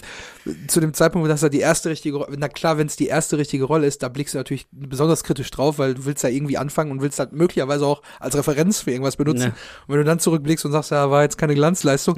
ja, aber ganz ehrlich, ähm, es war trotzdem eine, also eine ne coole gespielte Rolle, weil es hat genau in diese kleine Rolle, die es halt nun mal ist, gut reingepasst. Ja. Man, man hat's abgekauft, fand ich. Also war gar nicht schlimm oder so. Wir sind jetzt natürlich auch Laien und können ja. jetzt nicht äh, richtig relaten, aber ich muss sagen, äh, keine große Schauspielkunst, aber trotzdem gut gemacht. Ja, auf jeden Fall. Und vor allen Dingen, ich meine, äh, wenn man 20 Jahre später sich irgendwas anguckt, was man vor 20 Jahren gemacht hat, wenn man dann nicht schlauer und besser in der Sache geworden ist. So, also jeder Musiker kennt es auch, der neueste Song ist immer der geilste, den man gerade ja. geschrieben hat. Oh, jetzt, das ist das Masterpiece hört man sich ein paar Jahre, fünf Jahre später mal an, denkt man, ja, hätte ich doch mal irgendwie anders gemacht. Ja, also man Klassiker. hat ja so eine kritische Distanz dann auch erst, wenn man älter ist und ja, wie gesagt, wenn man eh keine Ausbildung hat oder so und einfach so ins kalte Wasser springt äh, und diesen Film dann annimmt, äh, mit 16, das ist ja auch krass, ne? Und mit 16 die Kippe schon in der Hand. Ich meine, ja. äh, ich, Darf ich man das schon? Durfte man damals mit Damals 16 durfte rauchen. man. Ich glaube, jetzt ist es ab 18 geworden, ne? Also ja, ja. zu unserer Zeit war das Aber damals war es ab 16 auf jeden das, Fall. Ja, dass man mit 15 dann einen Kollege fragen musste, der schon 16 ist. ich erinnere mich damals. Ja, und auch dieses äh, dem Vater nacheifern, hat er ja selber auch gesagt, dass das quasi weniger geworden ist, fand ich jetzt auch eine spannende, spannende Aussage, aber trotzdem beim Schauspielern geblieben ist quasi, ne? Also man kann ja auch dieselbe Sache machen und dieselbe Sache lieben nur auf eine andere Art und Weise rangehen mhm, quasi an die Sache. Stimmt, ja. Gehört ja auch so zum Abnabelungsprozess, wie auch immer mhm. man das irgendwie nennen will oder das zu überinterpretieren, aber ne, so gehört ja auch dazu, dann zu sagen, ich, man tritt irgendwie in die Fußstapfen, aber will ja seinen eigenen Weg gehen. Genau, so. finde ich auch gut. Ja. Auf jeden Fall cool. Ja. Super, ja. Ich habe ihn äh, tatsächlich auch mal jetzt erst vor kurzem die, die Welle mir nochmal angeguckt, diese Neuver ja, Neuverfilmung.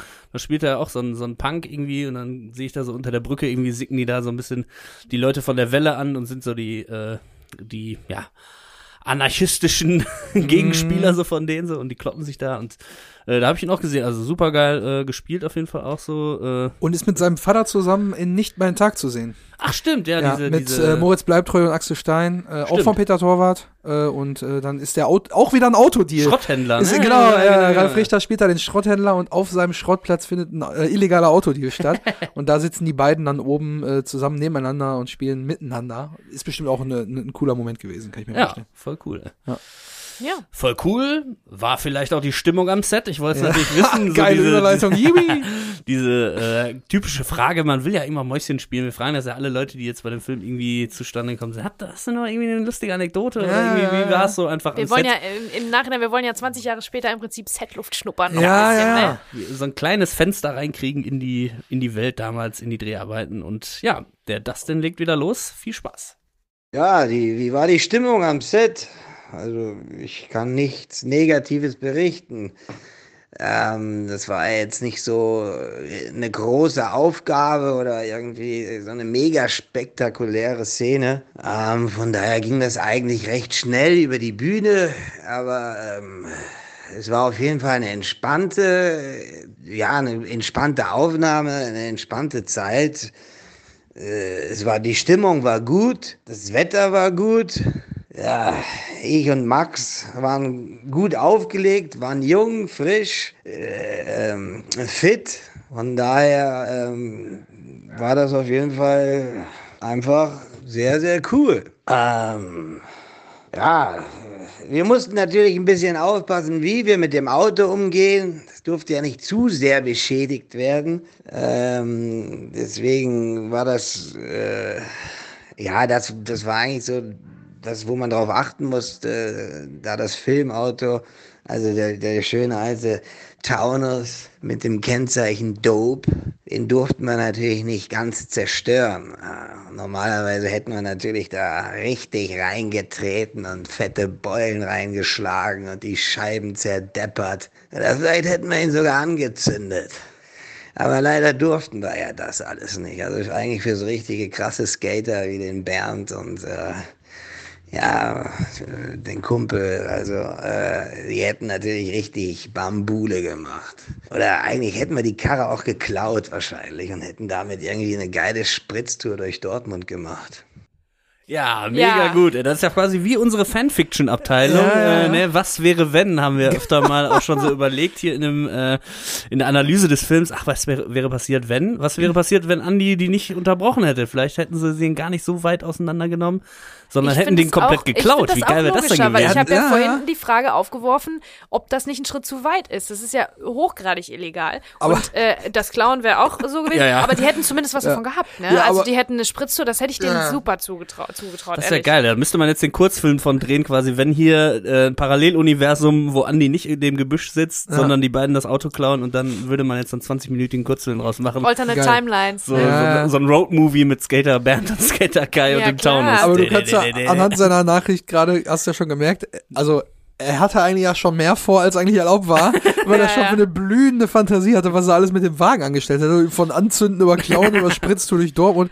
Also mega Ja. geil. ihn so angezündet. Ja. Voll Und geil. außerdem, ähm, auch geil, die Stimmung am Set. Ja, ich sag nur jung und frisch und Wetter, ne? Ja, Wetter ist ja Super auch gut, Wetter, ist das ja auch ist ja gut das heute. Wichtigste.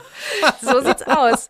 Ja, Film ist, geil. beim Film ist auch immer viel warten und wenn du dann im Regen stehst, ist beschissener, Genau. als wenn du irgendwie mit deinem Ich Kumpel. glaube ich glaub auch, dass die zwei, die ja auch Kumpels, jetzt fehlt natürlich die Info, ob die vorher schon Kumpels waren oder sich da kennengelernt haben. Ja, Aber ich- es hört sich so an, als wären die vorher tatsächlich auch schon Kumpels gewesen, weil die Väter sind ja Kumpels gewesen, Genau, vorher schon genau. lange.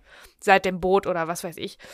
Ähm, ich glaube, Jedenfalls Ralf Richter glaub hat ich, ja auch haben die sich da- mit in den Film gebracht genau, sozusagen. genau. Ja, ja. Ach, stimmt, Deswegen ja. glaube ich, die haben sich da schon eine geile Zeit gemacht. Die haben sich einen, geil, einen geilen Tag oder mehrere Tage, äh, die haben da schon ihren Spaß gehabt, wenn du mit einem Kumpel am Set bist. Ne? Das, äh, die werden da schon das ein oder andere gerockt ja, haben. kann ich mir auch Ich vorstellen. denke auch, dass der Maxwell vielleicht da noch eine kleine Ah. Anekdote zu hat. ja, ja, ja. Äh, hören wir uns doch mal rein, was, was da noch so kommt. Oh, mit lustigen Anekdoten ist das immer so eine Sache, die vergesse ich immer nach einer gewissen Zeit wieder. Ähm, was ich noch weiß, ist, dass die Stimmung am Set wirklich sehr locker und sehr entspannt und auch sehr herzlich war und ähm, diese Motivation und diese Leidenschaft für, für seinen Film, den, also die Peter damals hatte, das hat sich auf uns alle übertragen, so diese, diese gute Stimmung. Das Einzige, was mir jetzt so einfällt, irgendwie, das ist nicht wirklich eine lustige Anekdote, aber zumindest eine sehr witzige Situation war, als wir im Maskenmobil waren, Dustin Semmelrogge und ich, und wir beide einfach mal spaßeshalber die äh, Kalle Grabowski-Perücke, die Fukuhila-Perücke anprobiert haben. Und die stand Dustin schon sehr gut. also das sah schon sehr, sehr witzig aus. Er ist dann damit auch noch so ein bisschen da irgendwie rund ums Maskenmobil getigert und ich glaube, dann kam die Maskenbildnerin und fand das nicht so toll und hat uns die Perücke wieder weggenommen. Aber äh, ja, Dustin sah ganz gut aus damit. Oh, so richtige Strolche, ne? Richtige Strolche. Und dann kommt die Schlitzohr. Maskenbildnerin an und also das kann ich mir schon vorstellen, dass sie das Mit so, nervt. mit so einem Nudelholz. Ey, aber Nee, mit dem, mit, dem, mit dem Kopf, wo die Perücke drauf Ja. gehört. Ja, weil Perücken sind ja auch immer sehr, nun mal oft auch sehr, sehr empfindlich und auch viel wert. Und da weiß ich nicht, vielleicht hat sie die selbst geklöppelt oder so Ja. und dann kommen da zwei, zwei Oh. crazy Skater und äh, machen die kaputt oder was. Ich, ich glaube, ich kann mir gut vorstellen, dass Peter Torwart gesagt hat, ja, je nach dem Til Schweiger Perückenfiasko, gu- pass mir bloß auf den Fukuhila auf. Dass er dann deswegen gesagt hat, ne, hier, schön mit Samthandschuhen anfassen.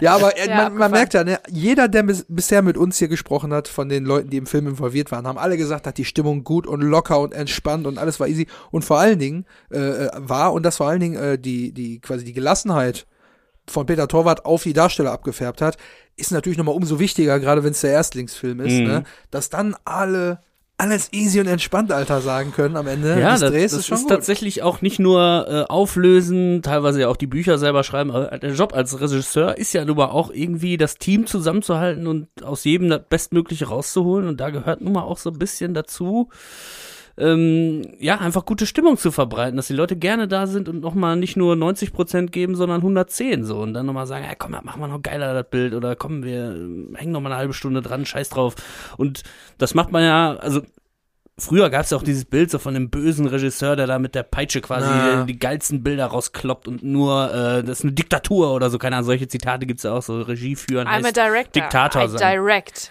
Genau, ne, so, sowas, ne, da gibt's ja auch, aber, Ridley Scott war das übrigens. Oh, okay. Sehr Aber ich glaube jetzt so alle modernen, modernen äh, Regisseure fahren auch so, glaube ich, echt am besten. Also das Beste aus einem rausholen durch Schwärz oder so, auch Fußballtrainer oder so, keine Ahnung, so, so Felix Magath-Typen, die, der Quelix Magath, ne, so, der immer die Medizinbälle rausgeholt hat und um da das Beste aus den Leuten rauszuholen, sowas ist echt überholt und meiner Meinung nach habe ich auch lieber einen Chef, der auf jeden Fall so mehr kumpeliger ist und dann macht, holt man die 110% raus, weil man Weil dem man Typen möchte. auch, weil man dem Typen gefallen will und weil Mhm. man dem Gefallen tun will und so und nicht, weil man Angst hat zu versagen, sondern das ist eine lockere Stimmung und so kann man Schauspielen und Ja. Regisseur ist auch ein Spielleiter und ja. Deswegen geht das dann vielleicht auch über den, über den Take hinaus, dass die beiden einfach so in der Rolle drin sind und Ja. ah, wir bauen jetzt hier richtig ja, Scheiße. so ein bisschen so, ne? Streiche spielen und so. Bisschen Nein, Schabernack. aber tatsächlich muss man da auch aufpassen bei so einem, bei einem Set, egal wie groß, sobald da irgendwie einige Leute zusammenkommen, ähm, da entwickelt sich ja immer so eine Eigendynamik. Das ist so ein eigener kleiner Mikrokosmos dann. Und wenn man einmal anfängt, wenn man in so eine Meckerigkeit reinkommt und die Leute fangen an, das doof zu finden oder ähm, sind hangry und beschweren sich über irgendwas, das ist ansteckend. Dann haben das, dann fangen alle Leute damit an. Deswegen ist es ähm, eine super Sache von Peter Torwart und von den meisten Regisseuren, äh, die, die Laune prinzipiell einfach gut und heiter und friedlich und freundlich zu halten, statt wenn da einmal die, die, das Geschimpfe ausbricht, dann kriegst du das ganz schlecht wieder eingefangen. Ne? Also deswegen besser immer auf der auf der friedlichen Seite, dass die Leute gar nicht erst äh, anfangen, sich aufzuregen über die Überstunden oder das Essen schmeckt nicht. Das ist übrigens, das ist Oh. übrigens das, was am allerschnellsten zu Meuterei führt am Set, wenn das Essen scheiße ist oder zu wenig oder so. Da Boah. kriegst du nicht Oder also, kalt. Oder kalt, irgendwas, ne? Also wirklich, da kann man besser ein paar Euro mehr investieren, weil wenn die Leute einem von der Fahne gehen, dann steht man doof da, ne? Mhm. Und dann ist die Stimmung im Arsch. Dann ist Stimmung in Arsch. Genau. Ähm, genau, und äh, wo die Stimmung nicht im Arsch ist, na, krieg ich die Überleitung hin. Ah, man Ich muss nicht alles einfach, erzwingen. Man muss nicht alles Guck mal, die nächste, die nächste Frage wäre dann so ein bisschen nach der heutigen Sicht und dem persönlichen Bezug. Also es ist ja schon über 20 Jahre her. Ähm, der Film ist Kult geworden und äh, ja, wie sehen die beiden eigentlich den Film heute so? Äh, hören wir uns doch mal an, was sie dazu zu sagen haben. Ja, wie stehe ich heutzutage äh, zu dem Film Bang Boom Bang? Ähm, ich finde Bang Boom Bang ist äh, auf jeden Fall immer noch einer der außergewöhnlichsten Filme, die so äh, gedreht worden sind in den letzten Jahrzehnten oder Jahr- Jahren. Ich amüsiere mich immer noch sehr, wenn ich den Film schaue und äh, immer wenn er mal zufällig läuft oder natürlich habe ich ihn auch auf DVD, ab und zu präsentiere ich ihn dann auch nochmal Kumpels, die ihn dann noch nicht kennen oder die nicht so viel mit dem deutschen Film zu tun haben und äh, irgendwie gar nicht wissen, dass es ihn gibt. Dann sage ich natürlich gerne, äh, zieht euch mal Bang Boom Bang rein. Das ist auf jeden Fall ein todsicheres Ding für die, für jede Menge Spaß und äh, schräge Figuren. Also ja, ich verbinde sehr viel immer noch mit dem Film. Ich liebe ihn, den Film. Es ist einfach äh, echt äh, ein geiler Movie, den man sich, glaub, der, der immer, der einfach zeitlos ist, den man sich immer wieder mal reinziehen kann. Ganz genauso sehe ich es natürlich auch. Man kann den immer gucken. Und wer hat den oft gesehen? Wir. Wir gucken ihn immer wieder. Aber es, also, phänomenal, die, also, ich muss, muss sofort dran denken, fast jeder, mit dem wir gesprochen haben, hat immer wieder ein Zitat aus dem Film benutzt, um sich darüber zu äußern. Ja, da kannst du mal sehen, wie das verankert ist bei den Leuten. Ja, ne? ja. Er hat jetzt auch wieder gesagt, ne, ist ein todsicheres Ding, Ding. ne, den Film zu empfehlen. Also wirklich obergeil. Und ich muss sagen, gut, einer der besten Filme der letzten Jahrzehnte. Ja. Auf jeden Fall. Ja, das auf jeden Fall. Aber einer, der. Aber schon wirklich. Äh, Also aus Deutschland auf Deutsche? jeden Fall. spri spricht uns da auf jeden Fall auch ein bisschen aus der Seele. Ja. Also ganz lieben Dank schon mal an der Stelle. Ja, vielen Dank, echt super. Ja, stellt euch mal vor, mit äh, bist ihr bei Dustin Semmelrogge zu Hause sagt, komm, wir gucken mal bei Mo Bang, wie geil ist das denn? Also da, mit jemandem aus dem Film dann äh, den, den, den Film zu gucken, ist ja, ja, mega cool. Stimmt. Ja, ähm, genau. Was sagt Maxwell dazu? Bitteschön. Also ich bin heute noch ein Riesenfan von dem Film. Ähm, auch völlig unabhängig von der eigenen Mitarbeit oder unabhängig davon, dass, dass Ralf mein Vater ist und so. Also diese, diese persönliche Beziehung zu dem Film spielt da gar nicht mal so eine große Rolle. Ähm, es ist einfach ein geiler Film. Also ich wäre so oder so ein Riesenfan von dem Film und ähm, es ist für, in meinen Augen einer der ganz, ganz wenigen deutschen Kultfilme, die ähm, ja, nach, nach 1990 irgendwie noch entstanden sind. Ähm, und für mich persönlich auch der kultigste. Und ich kann den selber auch mitsprechen. Und ja, so mindestens einmal im Jahr gucke ich mir den immer noch an. ja, und wer sich den Film auch mindestens einmal im Jahr anguckt, sind wir, weil äh, wir haben so bei uns, wenn es dann auch wieder geht, gerne auch nochmal nachgeholt, so ein bisschen den Kalle Freitag eingeführt und dann gucken wir den Film zusammen an Karfreitag. Äh, super geile Aktion. Ja, aber guck mal, wie schön er das, der, der spricht ja quasi jedem Bang Bang Fan aus der Seele, ne? Also das ist ja genau das, super geil äh, formuliert. Einer der, also der ganz wenigen deutschen Kultfilme nach 1990. Ja. Ist ja Habe ich auch gerade Na-. Nagel auf den Deutsche, Kopf. deutsche Kultfilme gibt es wirklich wenig. Wenige, es gibt ja. noch zwei, drei. Aber Lola Rent ist wahrscheinlich noch Ja. mit dabei. Der so ein, das Boot, Ja. wobei das mehr so in die künstlerische Ralf Schiene Richter geht. auch wieder, Kult, ne? weiß ich jetzt nicht. aus welchem Martin Jahr ist denn äh, das Boot? Das Boot? 86. Hm. Guck nach. Echt? Es kam du, du jetzt bist wie ja, aus der Du Pistole bist ja wieder die, die, Jahres, die Jahreszahlen, Bezi. Da muss man auch, glaube ich, wenn das so weitergeht, Oh, immer mit deinen präzisen Angaben, das. gibt's dann wieder ein, äh, ein eigenes Jingle dafür wahrscheinlich. Ja. Naja, auf jeden Fall, ähm, doch, es gibt noch ein paar. Die, Ja. Der, der Superstau. Also ich, Hallo? Oh, ich, das ich mach Boot ja- ist noch viel älter. Das Boot ist von 81. Oh. Bezi, da bist du aber diesmal für deine verschätzt. Verhältnisse weit daneben. Fünf Jahre verschätzt. Naja, gut, aber ja. ja. Stimmt, es gibt nach den 90, eben nach den 90 ist. Nicht Aber auch so die. Aussage von. Maxwell quasi deckt sich ja auch mit der von Dustin, ne? Dass Exakt, äh, ja. so äh, in den letzten Jahrzehnten äh, da nicht mehr so ein, so, ein, so ein kultiger Kracher gekommen ist. Ich, ich weiß es nicht, ob vielleicht in anderen Generationen in 20 Jahren dann vielleicht äh, Fuck You Goethe irgendwie so, boah, so ein Film gab's danach nie wieder oder so. Ich weiß es nicht, keine Gab's Ahnung. vorher noch nie, gab's noch nie. Nein, Boah, ich weißt du weiß noch, nicht. Ich kein glaube, Ohrhasen? Ich glaube, also ich glaube schon, dass, ähm, Sorry. Das, also da kamen viele Sachen, glaube ich, zusammen und der, der Hauptfaktor ist bestimmt diese Unverbrauchtheit von Peter Torwart damals, weißt du? Mhm. Also da muss sich ja erstmal ein junger Filmemacher finden, der talentiert ist, der es schafft, die ganzen Leute zu be be belabern, erstmal die, überhaupt zu pitchen, sein Drehbuch. Das Ja. hat er ja schon geschafft. Mit Dann die nix ganzen- und wieder nix in der dann Hand. die Leute zu belabern, dass die mitmachen, auch ganz hochkarätige Schauspieler, ganz hochkarätige ähm, Kameraleute und alles. Und dann am Set die ganze Zeit mit über durch wenig Budget, aber richtig schön alle bei der Stange halten. Und der hat da noch, und ich glaube, dieser Heimatbezug, dass er bei sich zu Hause gedreht hat im Prinzip. Also da, das sind viele Sachen, die diese Movie Magic dann ausgemacht Ja, haben ja. hinterher.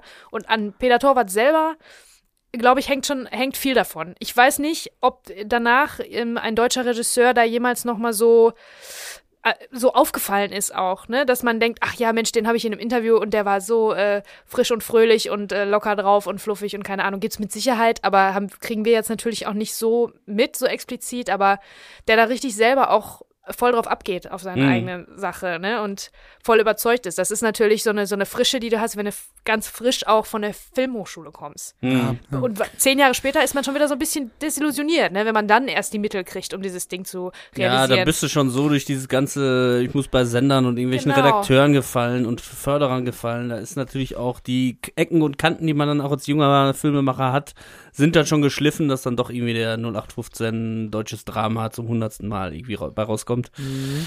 Keine Ahnung, es gibt ja immer wieder positive Beispiele, Victoria, Oh Boy oder keine Ahnung, ne? Auch Ja, in den genau. letzten Jahren. Es gibt also, tolle Filme, Es gibt wirklich, tolle, tolle deutsche, deutsche Filme, Filme. der ist tatsächlich besser als sein Ruf. Nur man muss natürlich auch ein bisschen danach graben nach den guten deutschen Filmen. Die springen einem jetzt nicht so ins Gesicht wie die Ja. amerikanischen fetten Produktionen, die ja Marketingbudget haben, was äh, Ja. das, das Budget des ganzen deutschen, dieses einen Films Ja, äh, ja, quasi, die haben nur das Marketingbudget, äh, ne, was die ausgeben für den ganzen Film. Ja. Ja, also ja, es wird in de halt deutschen Filmemachern auch nicht, es, es wird es schwieriger gemacht, glaube ich, als amerikanischen. Das ist natürlich auch, die müssen immer ganz schön kämpfen dann, ne? Bis Ich irgendwo da noch so ein bisschen Moritz Krebs, äh, der uns ja auch schon hier, äh, ich sag mal in Anführungszeichen, besucht hat, im Ohr, der gesagt hat, ja, der Film ist erstmal unerreicht, ne? Ja, Film, stimmt. Er ist, also vielleicht ist es auch wirklich in unserer sehr speziellen, subjektiven Wahrnehmung nur mal, nur mal so Vielleicht die kommen wir da wieder ins Schwärmen. Ja, ja, vielleicht. Aber ich, also ich, manchmal denke ich auch, kommt uns das denn wirklich nur so vor, als wenn der Film so riesengroß ist? Aber ich glaube, da hängt einfach so auch. viel dran, weshalb das nun mal so ist. Ne? Ob es jetzt angefangen mit der letzten großen Rolle von Dieter Krebs ist oder dass es sein Erstlingsfilm war oder wie der Cast zusammengestellt ist und äh, das ist eher so ein freches. Äh, ja, ich sag mal, Guy Ritchie, ja, so ein Tarantino, äh, Zeitgeist-Ding. Zeitgeist so, ist, ja. ja. Also das, da hängt einfach so viel dran und jeder, den wir bisher mit ins Boot geholt haben hier, der hat uns das genauso bestätigt. Das ist Genau. was Besonderes, das ist ein Kultfilm und jeder ist stolz darauf dabei gewesen zu sein. Ne? Movie Magic. It's Movie Magic. Ich hätte jetzt eigentlich eine andere Reihenfolge gedacht, aber vielleicht ziehen wir doch die letzte. F also ich habe jetzt noch ein, zwei kleine Fragen für Dustin und eine größere Frage für Maxwell. Aber wenn wir gerade so im Thema deutscher Film sind, Ja. würde es sich eigentlich anbieten, dass ich doch den Maxwell, äh, Maxwell die, die Frage äh, vorziehe. Ja. Denn es geht nochmal um Grabowski, alles für die Familie. Oh. Fans äh, von Bang Boom Bang und wahrscheinlich auch die Hörer hier waren auch ganz gespannt, als damals diese Ankündigung kam oder die, äh, die ersten Zeichen es gab, dass es vielleicht mal so einen Film geben kann. Und ja, ich habe mal gedacht, kann, kann man nicht fragen oder nerv ich dich damit? Er war Fragen kostet ja nichts, ne? ja, ja, aber vielleicht ist er so, boah, geh mir nicht auf den Sack. Ja, ja. Aber er hat ganz cool reagiert und gesagt, nee, klar, können wir drüber sprechen. Und ja, hat uns diese Sprachnachricht geschickt. Ah, ich und, bin heiß. Oh, ja, yeah. Du, also wir müssen den Leuten erklären, äh, Ah ja, der, genau, der Simon, genau, der Simon, der pflegt ja unser äh, eine Minute Hardcore-Handy. Und nur er. So, und wenn wir hier zusammenfinden und er sagt, ich hab heute wieder was, dann haben die anderen das noch nicht gehört. Und ich bin schon immer total gehypt, so, wenn wir einen Stargast in der Folge haben und ich weiß noch gar nicht, was kommt. Ich höre es jetzt auch zum ersten Mal, genauso wie ihr. Deswegen, ah, bei Grabowski alles für die Familie. Oh, jetzt hau ich schon vors Mikro, weil ich so aufgeregt bin. Ah, ey, das ist jetzt aber auch schon irgendwie sechs Jahre her, wo der quasi äh, publik gemacht wurde, das Projekt ist da und Crowdfunding und weiß ich nicht alles. Da war ich schon so gehypt und ich dachte, boah, und dann irgendwann Genau, quasi aus den, aus den drei Grabowskis, äh, die ja quasi ähm, Brüder sind, oder das wurde dann so erzählt, Ja. dass Kalle Grabowski und äh, der Kollege aus Was nicht passt, wird passend gemacht Und aus Goldene Goldene Zeiten. Zeiten quasi die drei äh, Rollen von Ralf Richter quasi zu einem Film äh, ein Spin-off bekommen. Und äh, genau, dazu wurde dann aufgerufen und ja, jetzt gibt's Neuigkeiten und Maxwell wird sie uns berichten. Ja, der stand bei Grabowski alles für die Familie. Das ist äh, alles ein bisschen schwierig. Was wir grundsätzlich erstmal äh, falsch gemacht haben, ist, dass wir ähm, viel zu früh mit dem Projekt so an die Öffentlichkeit getreten sind und die Leute darauf heiß gemacht haben und so weiter und äh, somit alle in eine Erwartungshaltung gebracht haben und eine Crowdfunding-Kampagne durchgezogen haben und so. Und natürlich äh, werden wir niemanden um seinen Einsatz äh, betrügen. Ähm, das heißt, natürlich ist nach wie vor die feste Absicht, den Film zu machen, aber das war schon eine ganz schöne Berg- und Talfahrt bisher mit verschiedenen Produzenten, mit denen wir gearbeitet haben, mit denen wir uns dann doch nicht mehr so gut verstanden haben, auf die man sich auch nicht so verlassen konnte und so weiter und so fort. Ähm, überhaupt intern sich äh, auf eine Drehbuchversion zu einigen, ähm, war ein langer, langer Prozess und war sehr, sehr viel Arbeit und sehr viel Diskussion und auch Streiterei teilweise und so. Also es ist schon sehr viel, ich sag mal, Blut, Schweiß und Tränen in dieses Projekt geflossen und das ist, deswegen ist es umso wichtiger, auch für uns alle persönlich, dass wir den Film machen. Im Moment ist es natürlich sehr schwierig. Im Moment werden keine Kinoproduktionen gemacht. Äh, Das soll jetzt keine Ausrede sein, denn wir arbeiten schon seit Jahren daran. Aber jetzt im Moment geht es halt, also ist es wirklich nicht möglich, eben einfach einen Kinofilm zu produzieren. Ähm, dementsprechend sind äh, die Streaming-Dienste jetzt gerade für uns sehr interessant und ich möchte jetzt nicht wieder irgendwas an die große Glocke hängen und den Leuten irgendwelche äh, Versprechungen machen oder, oder Hoffnungen oder so. Aber was ich sagen kann, ist, dass wir auf jeden Fall weiter an diesem Projekt arbeiten und weiter dafür kämpfen und jetzt die nächsten Schritte gehen, äh, um es dann auch endlich mal umzusetzen. Denn ähm, ich selber werde auch sehr, sehr erleichtert sein, wenn wir das gemacht haben und ähm, ja, bestimmt auch sehr stolz und sehr glücklich. Wir haben wirklich eine tolle Drehbuchversion mittlerweile. Ja. Ah, ja, Mensch, ist das ein ist bisschen, echt bisschen schade, ne, wenn broken-hearted man bin ich hört- auch schon so ein bisschen. Ja, das ist echt schade, ne? Man hört das da so ein bisschen äh, ha, desillusioniert schon irgendwie, wenn man überall schon äh, hausieren war und die Drehbuchfassung und so. Das ist, glaube ich, wirklich sehr viel Arbeit. Und wenn das dann so ein bisschen, oder was heißt ein bisschen, wenn sich das dann so dermaßen hinzieht, das kann ich mir schon vorstellen, dass ähm, dem Maxwell das da äh, so ein bisschen auf der, auf der Seele liegt. Aber ich finde es natürlich auch toll, dass es trotzdem passiert. Ne? Ja, Früher oder äh, später. ja. Und vielleicht ist gut Ding will Weile haben und so. Was lange währt, wird endlich gut. Ende so ein gut, paar alles gut. Soll ich noch ein paar? Hier Ich nochmal hatte noch ein paar übrig. aus dem Säckchen mit Phrasen zur Aufmunterung hier nochmal einen rausgeholen. Motivational Poster. Ja, Also man ja kann- es wird, es wird Ja. alles. Man kann froh sein, dass noch dran geblieben wird. Ja, Also das jetzt nicht ganz, ich habe ja schon fast befürchtet, dass es komplett eingestellt wurde und alle Leute vom Crowdfunding ihre Kohle wieder kriegen und dann ist das ganze Ding am Arsch.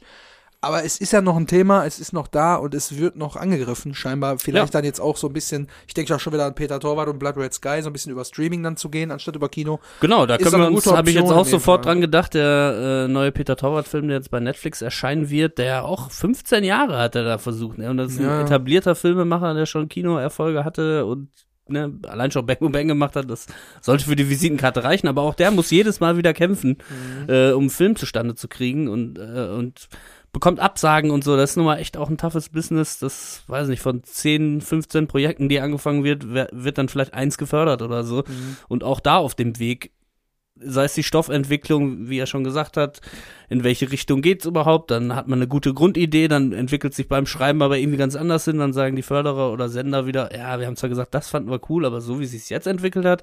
Ja, es ist auch eine schwierige Sache, so, einen, so einen äh, Film ins Rollen zu bringen. Also da können wir ja nur für Familie Grabowski Ja. hoffen, dass das alles, äh, dass das alles wieder Alles für die auf Familie. Kurs kommt ja. sozusagen. Ja, wir es klingt ja, es klingt ja so, als ob es jetzt auf Kurs ist. Ja, Ja, wir, wir drücken die. Daumen einfach und Ja. äh, dranbleiben und wir haben weiterhin Bock, genauso Bock wie damals, als ihr es äh, announced habt, dass der Film möglicherweise passiert.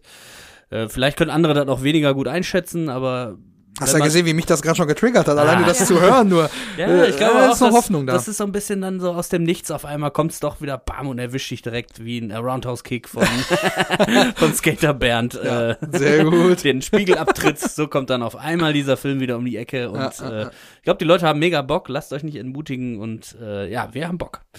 Weiterhin. Und genau, der Dustin hatte dann noch ähm, eine Frage von mir bekommen, ähm, was den äh, Bernd quasi, weil er heißt ja Skater Bernd, was ja. Jetzt nicht der erste Name ist, der ihm einfällt. ähm, ich wollte fragen, ob das vielleicht, ob jetzt Bernd und Kai, ob die beiden sich das irgendwie ausgedacht haben, ob da irgendeine versteckte Hintergrundgeschichte ist. Ähm, ja, und das hat der Dustin geantwortet. Ja, Skater Bernd.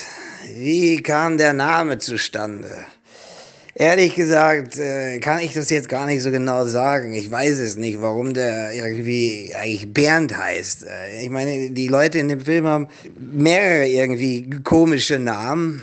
Und äh, Bernd ist natürlich für so einen jungen Kerl jetzt nicht irgendwie so ein moderner Name, aber ist halt ein, im Ruhrpott und äh, kann man schon mal Bernd heißen. Wieso nicht? Bernd ist ja auch irgendwie cool. Ernie und Bernd. Eigentlich hätten wir, glaube ich, Ernie und Bernd heißen sollen. Das wäre vielleicht noch cooler gewesen. Aber nein, äh, ich kann mich wirklich nicht dran erinnern. Äh, Da müsst ihr dann irgendwie mal den Peter kontaktieren, wie er da auf die Idee kam. Vielleicht hat er mir das auch mal erzählt, aber das ist leider alles schon ein bisschen lange her, ähm, wie er auf den Namen kam. Ernie und Bernd. Ernie und Bernd wäre auch gut gewesen, ja. Ja, Bernie und Erd hat ja schon jemand anders genommen, ne? Man kennt es. Stimmt. Sehr gut, Mega ja. gut. Ja, es war nur so eine Frage. Es hätte ja sein können, dass Ja. da so, oh ja, der ist Ja, nach wir, meinem, nach wir haben ja meinem damals spekuliert auch, warum die so heißen. Und Ach ich so. habe, glaube ich, glaube, ich meine, ich habe gesagt, das war unsere eigene einziger äh, knackiger 26 Minuten, glaube ich.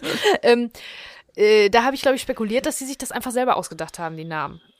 Weißt du noch? Ja, Ja. ich Ja. glaube auch, ja. Aber ne, jetzt haben wir ja quasi genau den Gegenpol dazu, nämlich ja, ist eigentlich kein cooler Name. Weiß kein Mensch. Aber andererseits, aber was wir von, von ähm, Schubkarrenmann Björn, unserem guten Freund Azubi Björn, Ja. Björn Hebeler wissen, ist, dass die irgendwie diese Namen, das sind, scheinen alles Freunde zu sein von denen von damals. Ja, Ne? ja. Die gibt's wirklich, die meisten. Und deswegen glaube ich, Bernd der- und Kai gibt's auch. der, der, äh, der Bernd einfach bei, beim Peter Torwart in der Parallelklasse, der, Der coole, coole Skater, der immer so äh, die geilsten Tricks gemacht hat, wie wir es vorhin auch schon beschrieben haben. Und der hat dann einfach gesagt, Irgendwie ich so, nenne den ja. jetzt auch Bernd. Ja, ja, genau. Also ich glaube schon, ich glaube schon, dass sie das irgendwie irgendeine Geschichte hat. Vor allem, da kann man auch schon mal Bernd heißen. Ne? Super geil. Im Ruhrgebiet, da kann man schon mal Bernd heißen. äh, mega gut. Und äh, ja, eine letzte Frage, die kam dann noch von Bezi ganz spontan. Äh, also jeder hat ja jetzt vier Nachrichten gekriegt, die äh, Bezi meinte, oh, was ich noch wissen wollen würde, Mhm. wäre nämlich, äh, ob diese Kung-Fu-Tritte und so, ob die ähm, äh, improvisiert waren oder wie weit die da eingewiesen wurden, äh, das zu machen oder ja. Und das hat der das denn geantwortet. Schon unsere letzte. Oh. Die Kampfszenen, die wir mit dem Auto hatten, die waren äh, nicht irgendwie groß ähm, einstudiert worden oder wie sagt man jetzt von so einem Stunt-Koordinator irgendwie mit uns geprobt worden. Äh, die entstanden eigentlich ziemlich spontan. Ähm, ich glaube eher aus dem Jux und Dollerei heraus, weil ich und Max irgendwie damals noch gerne Playstation gespielt haben und äh, natürlich Model Combat äh, eins unserer Lieblingsspiele war und daher kam auch der Spruch dann zu, zu dem Roundhouse Kick oder Finish him. Ähm, das kam dann glaube ich eher aus so einem Game. Ja, und der, das ist irgendwie ziemlich spontan in, äh, entstanden. Wir sollten einfach nur äh, unsere Wut über den Kek, weil er uns nicht ernst genommen hat, äh, irgendwie an dem Auto auslassen. Also eine Racheaktion an seinem Auto. Und äh, dann wir halt auf die Idee, ja, wie könnte man das Auto irgendwie lustig äh, fertig machen? Und dann kamen so ein paar Kicks, Kung-Fu-Moves dabei raus. Also das ist ziemlich spontan am Set entstanden. Ja, da haben wir doch vorhin die Frage noch aufgeworfen, Ja. wo wohl die Motivation herkommt. Ja, und vor allem auch äh, dieses Xing Sung scheint da irgendein Move aus Mortal Kombat zu sein. Da, bin da nicht so drin tatsächlich, muss ich ehrlich Mortal sagen. Kombat Ich war meine sogar Mortal Kombat habe ich damals auch Ich sogar habe mal immer, nur, gespielt. ich hab immer nur Tekken gespielt. Ja, da gab es immer diese geilen Finishing-Moves auf einmal. Finish her. Ja, und dann musste man irgendeine Kombination machen, dann hat einer sich irgendwie- Genau, als, als da, äh, das war das mit Fatality, das Ja, ist doch genau. Mortal Kombat. Ja, dann habe ich das auch gespielt. Und dieses Komm her! Und dann so, diesen, dieses Snake so da rauskam. Ja, Mega kultiges Spiel, auf jeden Fall auch mega viel gezockt und äh, Wäre wahrscheinlich auch beim Cake in der Playsee gelandet, ne? Sehr wahrscheinlich, ja. Ja, das kann ich mir so richtig vorstellen. Das ich habe ich mir auch ehrlich gesagt gedacht, dass das so weitestgehend improvisiert war. Mhm. Vielleicht ähm, mach irgendwas auf dieser Seite des Autos, weil wir haben jetzt die Kamera, wir haben jetzt das Bild Mhm. so eingerichtet, mach irgendwas in diesem Bereich. Aber ich ähm, habe mir das auch schon so gedacht, dass die zwei, äh, Maxwell und Dustin, da äh, selber kreativ genug waren, um da irgendwas äh, Witziges zu machen. Vor allem ja. auch, macht was kaputt, aber bitte nicht so Bitte viel. nicht so dolle. Also, wir können die Karre auch anzünden. Ja, richtig geil. Mega gut, ja. Also auf jeden Fall nochmal ganz lieben Dank an Dustin oder Maxwell, dass ihr äh, euch bereit erklärt habt, uns hier so ein paar äh, Sprachnachrichten rüber zu schicken. Also mal Ja, wieder cool. super, Vielen, vielen super Dank. geil, auch von äh, äh, den Leuten auch zu hören. Im Prinzip das, wa- was wir auch uns so vorstellen. Also wir werden ja immer mal wieder auch auf einer Seite auch bestätigt, andererseits lernen wir auch noch mal was Neues. Und in dem Fall haben wir beides gekriegt. Also ich bin begeistert und sage nochmal ganz lieben Dank an euch beide. Ja, echt cool. Ich habe mich auch sehr gefreut. Schön, dass Sie den Spaß mitgemacht Ja, haben hier, ja. ne? Und, Ist schon äh, wieder ja. eine Extended Version geworden hier. Aber ey, unglaublich. Habe ich am Anfang jetzt ist nicht das. kommen sehen, unbedingt, aber ja, ja, mit zwei so tollen Gästen geht die Zeit auch schnell vorbei. ja, ist so. Wie das Bild, ähm, diese amerikanische Einstellung, die sich spiegelt, spiegelt sich im Prinzip hier in unserer längsten Folge, unsere kürzeste. Oh. Oh, mind blown. wow, stimmt. das musste noch raus jetzt. Ja, Das Gegenteil von einem knackigen 26 Minuten ist Ja. jetzt. Und Ja, das letzte stimmt. Mal waren auch wieder noch Skater, Bernd und Skater Kai dabei. Stimmt, ja. Gut. Ja, ja. Wir kommen full circle, würde ich sagen. Das hatte ich tatsächlich gar nicht auf dem Schirm, dass das genau die Folge Genau, war. Hammer. Aha. Zum Kontext, Folge 6, äh, deine Scheißkarre, Mhm. Ja. äh, wo die dagegen treten und wegrennen, ist tatsächlich bis dahin dann unsere kürzeste Folge gewesen mit Ja. 26 Minuten und jetzt haben wir das äh, Ding wieder in Gleichgewicht, Ying und Yang, äh, Ja, oder Xing und Sung. Schwing und so.